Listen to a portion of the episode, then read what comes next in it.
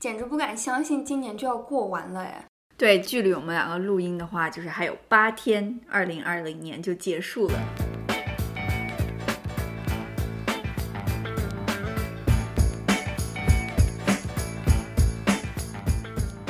大家好，我是冉七。我是小乖，欢迎大家又回到我们的电台 B B 幺幺二幺。这个是我们二零二零年最后一期节目。说到今年，真的是感慨万千，因为这个也是我们刚刚开始做电台的第一年，认真开始录节目，因为我们两个开始发布的第一第一年，对，因为我们两个开始准备电台用了一年，也就是二零一八年，好远，一九年，真的吗？哦，对，是二零一九年。我们准备了半年才发出正式的第一期，然后现在那个第一期仍然烂的不成样子，所以大家可以不用听那一期。那我觉得那一期是我们做电台做到现在最难的一期。就相当于万事开头难，就是相当于就像你小学的时候写同学录，或者是你去参加一个什么节目要写一段自我介绍。我最不擅长的就是写自我介绍。我其实因为真的就是，如果你每一期有主题还好，第一期真的不知道讲了什么。第一期我们录了 N 遍，记不记得？对啊，我们可能录了十遍吧。是的，都一直都觉得无法定义我们这种有趣的灵魂，真的是琢磨不定的两个人。对，所以其实。其实我们是从今年的一开始，你回国了嘛？今年回国过年，疫情就爆发了。那个时候我们开始发第一期节目。我们第一期节目讲的就是你回国过年，嗯，差不多，就说什么中国疫情和美国疫情的爆发都被我赶上了，真的都被你赶上了。然后现在一转眼已经十二月了，我觉得疫情也还在。对，国内可能大家已经 就是恢复正常了。我现在就觉得我人在美国，感觉和二月份的时候感觉差不多，就感觉就是二月份跳到十二月中间像什么都没有发生一样。真的是，就是我现在回想起来就觉得。这一年其实对于我来说，可能对于你不太一样，但是 这一年对于我来说，我一个 highlight 都没有。好像是的呀。对啊，就是 same old。特别是因为我们在家办公，那就不会有什么。不过这个对于我来说，对于你应该就是我感觉你今年还是。Conquer 了很多东西，对我今年在人生当中画下了非常多的横线，据点，对，是句点，真的我发生了好多事情今年，所以刚刚我们俩还在写大纲的时候，我就说。怎么你都没有发生什么事情，非要逼小怪说一些大事件？他就跟我说他真的没有。对他叫我什么考驾照这种事情也写到大事件上面，我就觉得虽然对于我们这种女司机来说很难，但是这个对我来说也不算什么大事件了。你可以跟大家讲一讲你今年发生过的事情。我觉得今年我最大的一个事件就是搬家了。不是你谈恋爱吗？你 居然给搬家扣上了最大的帽子，我真是看不下去了。好吧，就是今年谈恋爱了，然后还有三十岁了。这三个事情是我最大的事情吧？确实，还还蛮大的，嗯，就是三个人生中比较大的变化。对，除了这些的话，好像就没有特别。你还想要多少？难道还要三百六十五个吗？每一天都有一个高光点，而且都是发生在后半年哎。其实我觉得跟疫情都很有关系。虽然三十岁哈，跟三那你不能说你要一月份过生日。三十岁这跟疫情没有关系，但是我觉得恋情跟疫情很有关系。就是我觉得如果今年没有疫情的话，我可能不会谈恋爱。前半年也有铺垫嘛，也算是对。就像我跟每次说起这个谈恋爱这个事情这个话题的时候，就觉得。如果没有疫情的话，可能人们的生活不只是我自己，就是人们的生活有太多。就像你说的，你没有什么特别大的高光点。我觉得就是因为我们都生活没有高光点，所以如果这个时候你有个空缺，我有个空缺，然后就发 生了。因 为生活没有高光点所以就那好吧，那就彼此变成彼此的高光点。我觉得有一定的这样的因素。呃，我觉得可能是会有，但是谁知道呢？我觉得也不一定说。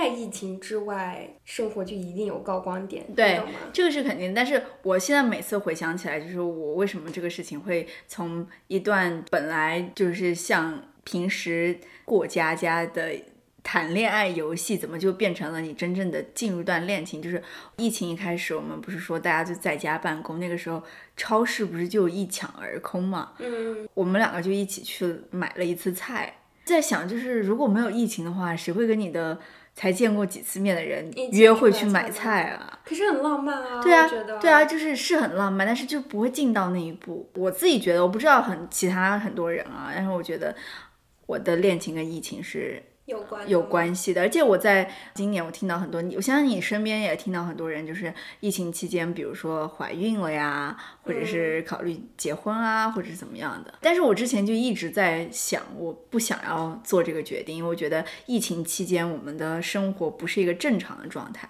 那也许自从这个之后，这就是一个正常状态，对，这就是我听会我的从此而改变。对，这个很难说，就是之后的正常状态，也就是现在的，嗯，就可能我们也再也回不去所谓的正常。正常状态。对对我也想说，对于今年，我自己觉得，除非有非常不好的事情发生的话，其实对于我来说，就是我觉得今年还是一个蛮好的机会，让你重新审视自己的生活吧。那三十岁的话跟疫情没有关系，有没有疫情都得三十，真的就是啊，好吧，那就是三十岁了，然后到现在目前为止的话，就也还好。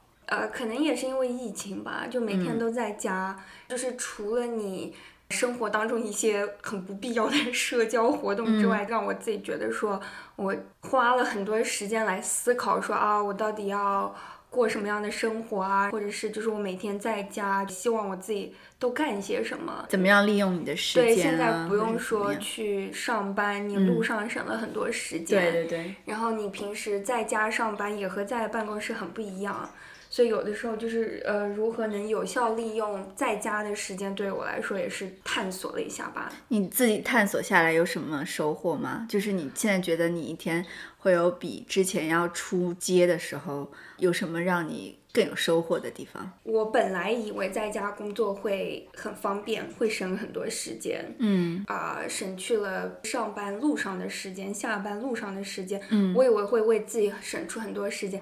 结果后来我发现，因为我在家的时候，我我并没有一种真正开始工作的一个时间的状态，也没有一嗯个真正下班了，说我走出办公室的那一分钟的那个状态的改变，对对对界限没有那么清晰对。界限没有那么清晰，所以其实我觉得我整个人很多时候就是白天可能浑浑噩噩在干一些别的事情，已经到快下班的时间了，然后才觉得说啊，那要不现在就再工作一会儿吧。其实我自己觉得这个状态不是很好的，就是我没有很有效的利用该上班的时间好好上班，然后导致我有的时候其实自己觉得啊，怎么什么事情都没有做完，什么事情都没有做好。那那些本来该上班的时间，你是在做什么呢？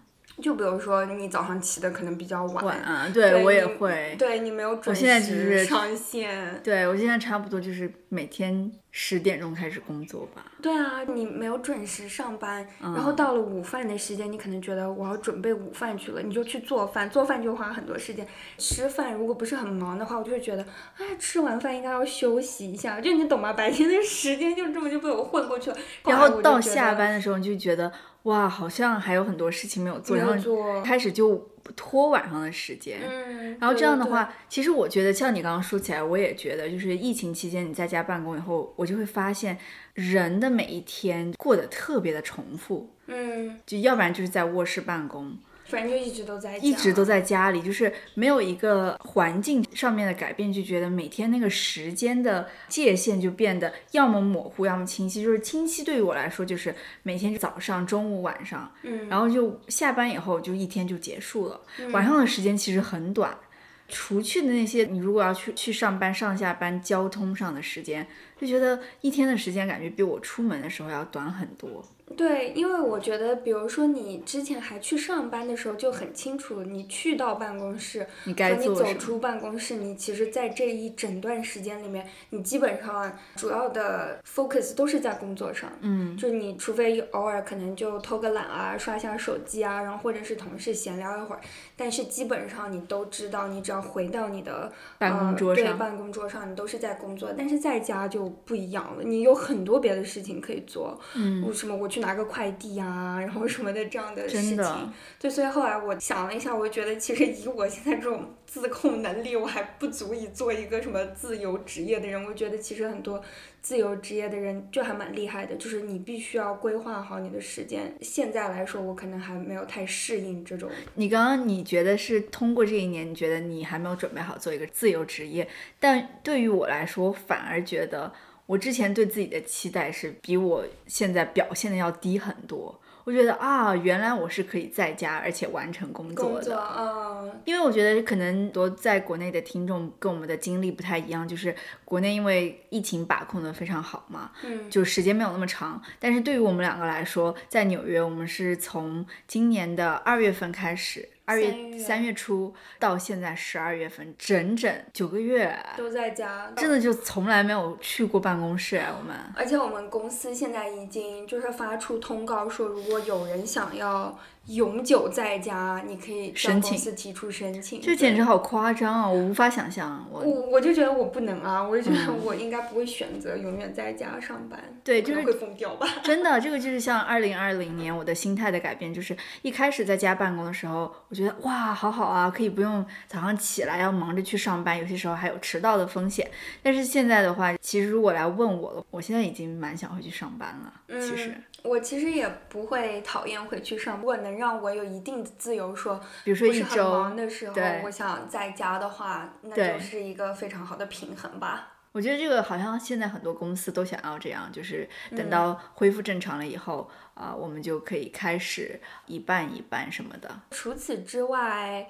因为我就只旅游了一次，是和你一起去了奥斯奥斯汀，对，那次真的很开心。对我除了在年初的时候回了一趟国，那个就是我今年唯一一次旅游了。相对于很多人来说，如果今年有一次的话，我觉得还是在平均数以上了。可能今年大多数人没有去哪里。嗯，我特别记得就是那一次我们在奥斯汀旅游，小乖那个时候没有驾照。嗯，然后我们就去了奥斯汀的大学，是哪个大学？德克萨斯大学奥斯汀分校。我们就说好了，现在在一个校园里，就说那你来开车吧。然后他就很就我们两个租了一辆车，是燃气驾照租的。因为他没有驾照，所以租车的人名单上只有我。对，我一直都在准备要考驾照的状态。所以他说啊，那要不你来练一下车好了。反正我们现在在一个校园，然后当时因为疫情，所有的学校都已经停课了，就校园里面完全没有人。他就让我去开。结果我们两个就开出了校园，就他们也没有门啊什么的，你也不知道路路该怎么走。对，然后不小心就开出了学校，就说这个时候你一定不要紧张，你可以做到。他就说好不紧张，然后我就非常的嗨，说来我帮你录一段视频。我的手机才打开，他就被警察 pull over 了。你已经录完了那段视频，是已经录完。对，我们两个在一个红灯口，我要左转嘛，该让直行的车。其实那个时候我就停在路中间让直行的车的时候，我就看到后面有。一辆警车，但是他那个时候灯还没有亮，他在观察你。对对对，所以我不知道他是让我停下来，还是他只是跟在我后面。嗯，可能我当时就忘记打转向灯，就直接左转了。结果后来我们两个一左转了，然后就被他就被 over 了，简直！而且我当时是没有驾照的，我们就想说完蛋了，我们两个连怎么停车都不知道。我们两个只是把车停下来了，然后我跟他说那个时候不要紧张，停车的灯。对我说不要紧张，不要。紧张，你就好好停下来。这个时候就是在美国，如果你被交警，也不是交警，这里警察就一一种，你被警察在路上逮到了以后，你就不要动。这个时候停车就坐着，不要出来，不要有任何动作。然后这个时候警察就会过来跟你交谈。就是大家记得要把，就是你停车的那个灯。打上，不然的话，双闪灯。对，双闪灯，警察不知道你到底停车了没有。对，然后这个时候他来了以后就说，那怎么办？因为他没有驾照，如果无证驾驶的话，我们两个就惨了。然后我就把我的钱包丢给他，我说用我的。然后那个时候。警察就走过来，他就问了我们一堆的问题，然后他就说：“你知道我让你停下来的原因吗？”然后我说：“不知道。”说：“因为你左转的时候停在路中间很久，因为那个时候我在我的后视镜里面看那辆警车，我真的是。”他说：“因为你停在路中间很久，阻断了交通，而且你转向的时候没有打灯。”然后他又问你有没有喝酒。对，他说：“所以我在怀疑你是不是酒后驾驶。”我就说：“没有，我们完全没有喝酒。”他问了很多问题，说：“你们是这里的学生吗？”那我们说没有，是来观光旅游的。他说是从哪里来？我们说纽约。他说那这个是一辆租的车吗？我们说对。然后他说好吧，那给我你的驾照。对，给我你驾照。然后这个时候就默默的捡起了 燃气的钱包，就把他的驾照给了那个警察。这个时候就发现我没有戴口罩，然后就。借由疫情的这个缘故，就赶快把我的口罩戴了起来。对，我觉得大家千万不要做这种事情，因为这个我们俩后面想了一下，对，还蛮危险的。我当时为什么愿意这样做的，其中一个原因也是因为我知道冉七的名字、生日和他的地址，所以我当时想的是，如果警察要怀疑的话，对他如果问任何的信息，我是完全能回答上来的。所以我当时就想，哎，那就给他吧。结果后来他就回到他自己车上，肯定就是去查你的什么驾驶记录啊，什么犯罪记录什么的。他就一直都没有回来。我跟冉七坐在车里，我们两个就想说，为什么他查了这么长时间还不回？回来以后，他就开始问小乖关于我的信息，因为小乖拿的是我的驾照，他都答对了。他也没有问，他有问你的那个，他有问我的地址。他是已经打出来了。他回来的时候，他就说：“我今天就给你一个警告。”然后他说：“反正你们下一次开车小心一点。”然后他指着那个警告上面说：“这是你的名字对吗？这是你的住址对吗？住址对对对，各种。”然后说在这里签一个字。然后我就说，对对对，这都是我。我们真的是玩弄了说白人不认识亚洲脸的这个梗。对，然后后来我们跟很多人说，这太坏了。对，大家就说说你是欺骗执法机关的一个行为，说什么你们俩会丢工作，还会被遣返。我们真的是后怕了好久，所以我才说小乖后面考到了驾照，这是他的二零二零年的一个大事件，也算吧。反正我好不容易今年我终于把驾照考了，然后结果驾照这个梗我也真的是，我七月份考的驾照在纽约，本来应该两周你就能在邮箱里面收到他寄给你的驾照了，肯定要现在已经现在已经十二月了，我都没有收到，因为我自己在纽约一般也不开车，所以我也没有着急。我前两天打了一个电话给纽约的车管所。有一个客服人员就查了一下我的记录，就说：“哦，我看到你的驾考就是路考的记录，但是我发现我们从来没有寄东西给你。”我也觉得我靠，天哪！真的，你要是不查的话，我就 再也没有再也拿不到了。对，真的是可能这就是报应吧，这就是报应，对的，轮回来了。所以他现在可能要到明年了，二零二一年才拿得到你的驾照。对，算是二零二零年的一个高光点吧，学会了一项新技能。对，新技能习得，所以这个是我们旅游当中比较有趣的一个事情吧，真的好惊险啊！那天玩了以后。对啊，但是你二零二零，我觉得你旅游去了很多地方，对我感觉你今年是旅游的最多的一年。对我比平时没有疫情的时候说出来好不好啊？对啊，就很作死好吗？真的很作死，反正就是我今年去了。呃，一趟迈阿密，去了一趟波多黎各，去了一趟奥斯汀，去了一趟罗德岛，罗德岛啊，反正就东海岸的小岛，然后去了一个新墨西哥。天呐，天呐，本来还要约着小乖今年去夏威夷呢，然后结果现在可能他要去芝加哥了。你想去吗？夏威夷？还是想的，我蛮想去。我们可我们可以计划一下吗？但是我看夏威夷好像现在也是。我们可以计划一下什么的吧？二月份。到时候我们来计划一下看。对，我都有点旅游的疲惫了。我有凡尔赛题。对，我的凡尔赛文学。真的是。除了这些，我们刚刚提到的，你这一年你有看到什么比较好的电影啊，或者电视剧啊，或者书或者什么的？可以推荐吗？我们两个可以来一个互相推荐五分钟，一个小小的环节。我之前看了几部 Woody Allen 的电影吧。如果我现在说给你三秒钟，呃，也不是说三秒钟，就是给我 Top three 今年看过的三部电影，你会给我哪三部？我其实想不太起来呀。好，那我给你三部。啊，你给我三部。我可以给你先给你一部。呃，为什么先给我一部？三部。三部吗？我一下子想不起来那部。那第一部是啥？第一部是我最近看的一个裘德洛跟就是演杀死比尔的那个女主角乌玛一起演的《千钧一发》，它是一个有点像披着科幻外衣的文艺片，它的画面非常的美，你去看就对了。裘德洛演的那个男生，他有身体上的他是残废，然后他就找一个人去替代他的这个。角色，然后在一个类似于美国航天局的一个地方工作，就是你看，就是我觉得很有意思，就是看以前的这些科幻片，他想象的未来都特别的有一种，也不是说呃画面比较 cyberpunk，就是。你觉得就是他所有想象的未来好高科技啊，但是它的可能它的显示屏的像素都不是很好，就是你懂我那个意思吗？那其实是他们当时 就是对，就是没有办法做的，就是你想要跳出这个盒子，但是你也跳不出这个盒子，这种感觉。太搞笑。这这个电影还蛮好看的，这是我能想象到的第一部。第二部就是我前两天看的《角斗士》，我之前从来没有看过。哦，角斗士我好像看过一点。你觉得好看吗？全部看，就男的很帅啊，所以。嗯。呃，电影的话，好像我也想不出三部啊。我今年看了很多，但是我想不出三部来。嗯，我今年因为是前几个月，我刚刚看了几部 Woody Allen 的，就是什么纽约的一个雨天。怎么样那一部？我不喜欢这部，我自己觉得不是很好看。我没有看那一部，我自己觉得很普通。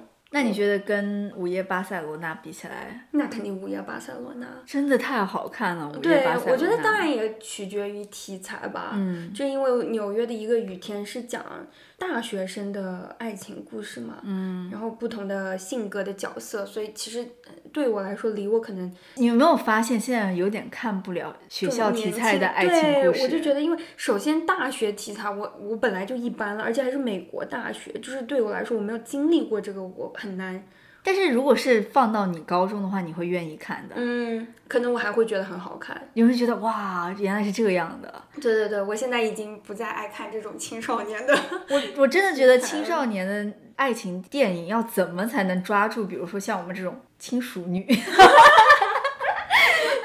就是抓不住我们这样的观众了，好吗？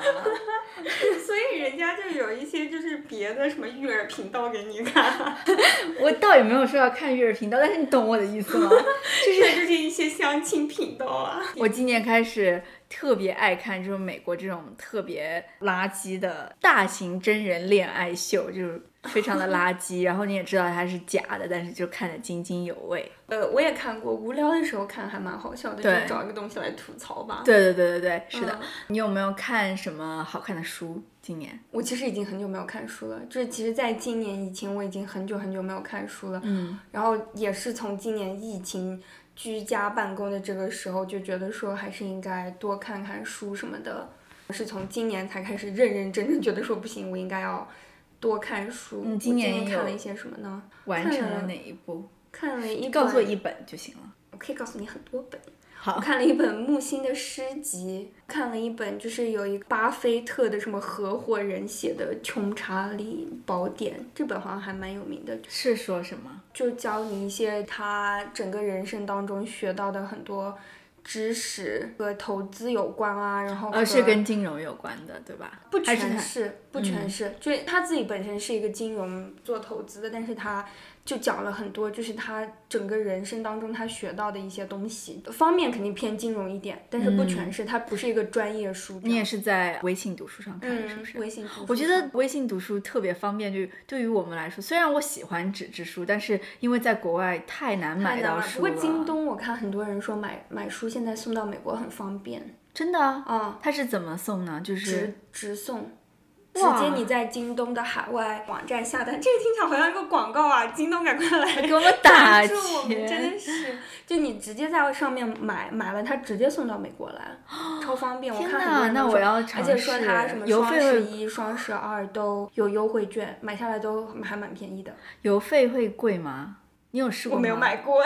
我要我要试试看。但是还有一个，我也是今年才刚刚学到的。大家如果有 Kindle 的话，嗯，你可以用 Kindle 连上你的微信读书，你就可以从 Kindle 上看。哇，真的吗？打开了我新世界的大门。哇，快教我！我的 Kindle 都已经好久没充电了，因为我觉得亚马逊买 Kindle 很麻烦。就是之前我还要去弄，但是我后面不太喜欢弄了。我因为自己看英文书实在看不下去了，我觉得太慢，而且就是英文书真的太慢。对，而且理解的真的不够，所以我后来就差不多放弃了这个选项吧。真的英文书真的好慢，但是看完一本的话，就是我后面发现，因为我初期开始读英文书的时候，我就觉得啊，真的是，因为我是那种每一个单词我都想要搞懂，不然的话，我们处女座啊，怎么可能放下？就是这个东西，如果不影响我的整体理解，可能还好。但是如果它是一个，但是我怎么知道关键动词这种的啊？我该怎么办？对，而且有些时候我大概理解这个句子，但是我觉得，嗯，它不重要的话，作者写了干嘛呢？而且这个词难说就能加进一种不同的意境，就是我很想知道呀。就是是的，我懂得这个词就是可能影响不了整个大局，但是就是我还是很想查出来。第一次读的时候，我觉得啊，那这样好慢啊，真的好慢。然后我就开始上网搜，说那怎么办呢？怎么入门读全英文的小说？怎么啃这块生肉？大家就说的一定要忍住一个篇幅，就只能查一到两个单词，然后就这样读。因为平时工作什么的也都是英文嘛，我觉得这些让我休息一下了。对，我也觉得我还是是的，看中文书。你看书还要学知识，就是你可以在知识和语言上，让我就先把语言放一放。对对对，我觉得我的语言已经达到了一个我自己满足了的高度了。我觉得我没有必要要成为英文文学家。是的。但是大家可以试一下，就是你可以用 Kindle 怎么同步啊？就是你的 Kindle，你把它打开了之后，它应该有一个目录或者是一个选项，是能让你选择网页。它其实也是可以浏览网页的嘛，它也是像一个平板的这种电脑一样。对。然后你选择那个之后，你只要输入微信读书的那个页面，它其实就会出现你的二维码。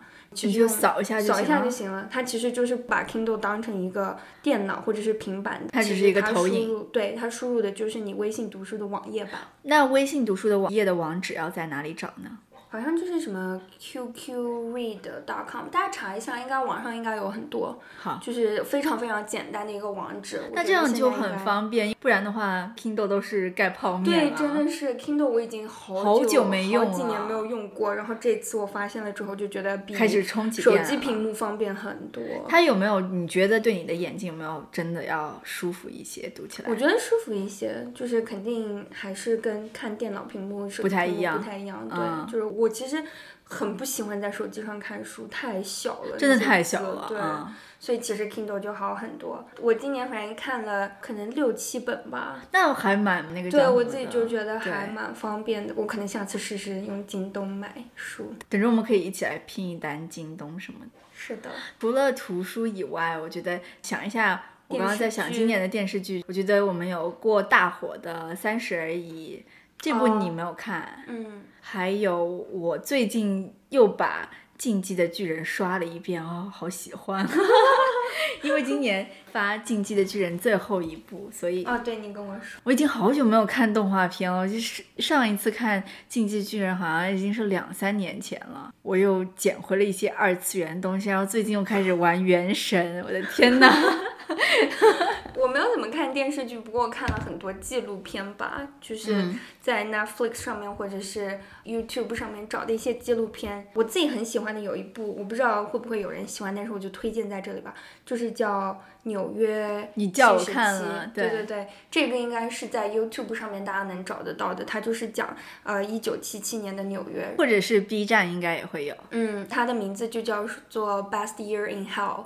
七七年是非常非常乱的一年，说纽约当时整个城都非常的混乱，但是就是在那一年，hip hop、涂鸦、disco 和 punk。就这四项都在纽约这个地方开始发展的非常的快，然后他就采访了很多当时的人，讲了一些当时纽约的情况，然后还有很多的 video footage，就是那个时候的一些影像，我觉得哇，看起来就是很不一样，而且就是我很爱看一些历史的这种。不单单是如果你是对纽约感兴趣的人，因为我觉得纽约那个时候真的是。非常先锋的文化，就是对这些，比如说复古潮流啊，或者是每一个现在这些音乐文化啊，或者是各种流行文化的起始感兴趣的人，其实都。比较推荐。你说完了以后，我看了第一二节，我还没有看完。我当时看的停不下来，我当时一开始我在旅途当中，我男朋友跟我说，他那天自己看一下，然后已经十二点了，十一点，十一点他看了一两集，然后他说再看一个纪录片，我觉得你应该会喜欢。哦，是他看了以后让你对，然后他跟我说的，我就看那一天，我好像看到凌晨三点钟。天呐，全部一对，一口气刷完一。口气刷完，然后第二天又刷了一遍，我就觉得就好好看。我自己很爱看这种类型，我很想知道当时，比如说是 punk、punk rock，或者是发生了什么对对就是对对对这些事情的里程碑，就是很多有名的嗯事件是怎么发生的，然后那个时候的纽约是什么样子。我们最后想跟大家聊的，应该就是说对新一年的希望吧。我觉得每一年的结尾肯定就是我每年都会给自己写一个今年的，愿望吗？，对，一个吗？还是啊，就是写一次，写一个列表，就是明年的对自己的愿望对。那我也会，就是嗯我虽然没有很正式的去写，不过就还是会想一想。我每次都会写，而且你你知道我在哪里写吗？在哪里写？我在邮箱里面写写了就不发，然后都在我的草草稿稿箱箱 里面。所以今年我应该也会看一啊，那下。蛮好的，因为我一般前一年的上的就已经不见对啊，本子里面就很难找，你就觉得 会看一下前年的一些计划，看看有没有什么是没有完成的。我现在嗯说着我要来找一下。那你觉得你呢？你对你明年有什么期望？明年的话，我就嗯觉得希望像刚刚说的，能更好的管理我自己的时间和生活吧，再多看一些书，然后尽量开始多做一些我自己觉得有意义的事情，尽量不要再浪费我的时间了。这样，说到这个浪费时间这个事情啊，最近我在玩游戏，然后就会在想，我这个事事情到底是不是在浪费时间？因为我觉得我今年听到很多，特别我们公司就是我做这一行，然后就一定要说现在的下一个主流是什么，特别是流行文化上下一个主流是什么。这个主流的话，这些人都是以后你的金主。然后我就觉得，我逐渐感觉到自己有一点脱节，就是说，不是说我跟不上潮流文化，就是我对潮流文化越来越不感兴趣。哦，那我也是，是的其这是我们老了的一个特对，这是一个现象，但又不是说我在我强迫我自己呃去玩游戏，我喜欢玩，但是我之前就会觉得啊，我早就已经不是这个，我就让这个想法占据我的嗯。主导能力。但是我现在觉得啊，那好像这些我所谓的，特别是我前两天听一个电台，就这个电台在说游戏，大家说游戏浪费时间或者怎么样，国产游戏有一个当《仙剑》那个期间，大家对游戏的这个态度还是说它是一个特别不好的。嗯，让青少年一定要远离游戏，少年，对，珍爱生命。但是我觉得逐渐这个东西产生了一个变化，特别是嗯今年这个疫情以后，你开始在家办公，你会觉得网络给你提供了一些很多的东西，就是可能就是这是我们的未来，或者是一个趋势，是会是什么？我就觉得我也可能是在给我自己最近玩游戏找借口，但是这是一个，就是你刚刚说到这个节省时间，让我就想到了这个事情。哦我虽然那么说，但是其实我也会花很多时间，就比如说刷手机，我并没有觉得说这些时间是必须一秒都不能花在这些事情对对对上面的我我因为我觉得那个也也不现实，也不是一个很健康的事情。我自己觉得玩游戏，你只要没有花太多时间，你用社交平台没有花太多时间的话，其实也是获取信息，然后放松你自己一个状态。同意其实我希望我自己能在做每一件事的时候更加的专注吧，啊，我可以多做几件事情，然后每件事情都做好。对，我觉得我的明年的话，首先就是希望，真的希望，我是认真希望这个疫情要赶快赶快过去，对对对，健康很重要。因为我很想回国，我们都已经，你还去年二月份回国了一趟，嗯，就希望下一次我们能赶快世界各地的航空交通能赶快恢复工作。对，我也觉得我明年的一个大的愿望也是能够出去旅游一趟，好好旅游一趟。是的，工作方面，觉得明年你有什么什么希望吗？我想要申请工作绿卡。我想要跟我老板。谈这个事情，这是我明年的工作上的一个大的一个方向。而且就是另外一个在工作方面的话，我不知道对于你来说，当你做一些工作的事情做到一个地步，你就觉得你想要往上获得更多的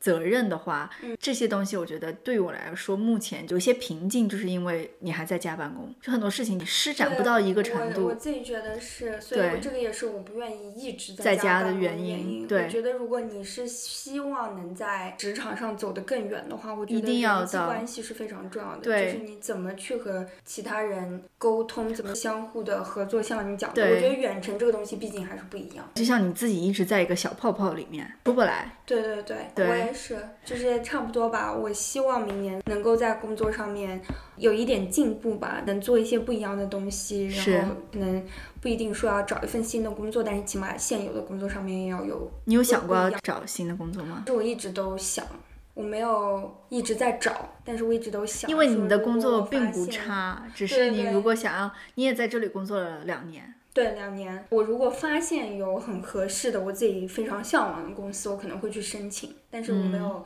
非常想离开的感觉。希望明年的话，做一些不一样的东西。希望明年我们的电台，今年的话，我觉得就是我们还是学习到了很多东西，在这个方面，就是嗯在你做的过程当中，我觉得特别到了下半年，我们接触到了一些在这个方面做电台这方面的人行啊业，的人，对，对真的是，就是让我们还是前辈和大佬很多。对，就让我们还是能开阔了眼界，然后有一些新的想法。希望在新的这一年可以有不同的合作也好啊，或者是把我们的电台再往上拉一个层次，我也是这么希望的，就是今年其实再把它认真化一些。其实蛮好的。今年嗯第一年的话，而且我们看到有几期的收听量其实很高，我们非常的开心。心对我第一次收获到了这种，就会有零开始动力做了一个东西，对，然后其对实还是会有人支持。希望明年能做出更好的东西来。也谢谢大家在这一年对我们的支持。希望大家在新的一年里面能够实现自己的愿望吧。其次的话，跟你一样，希望能在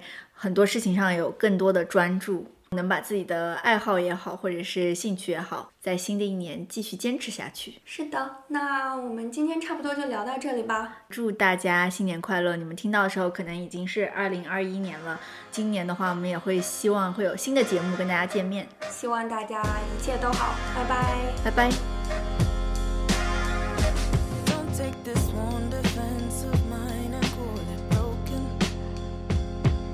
Habits of holding shots and claiming us chosen. We wait by the thorns we grow.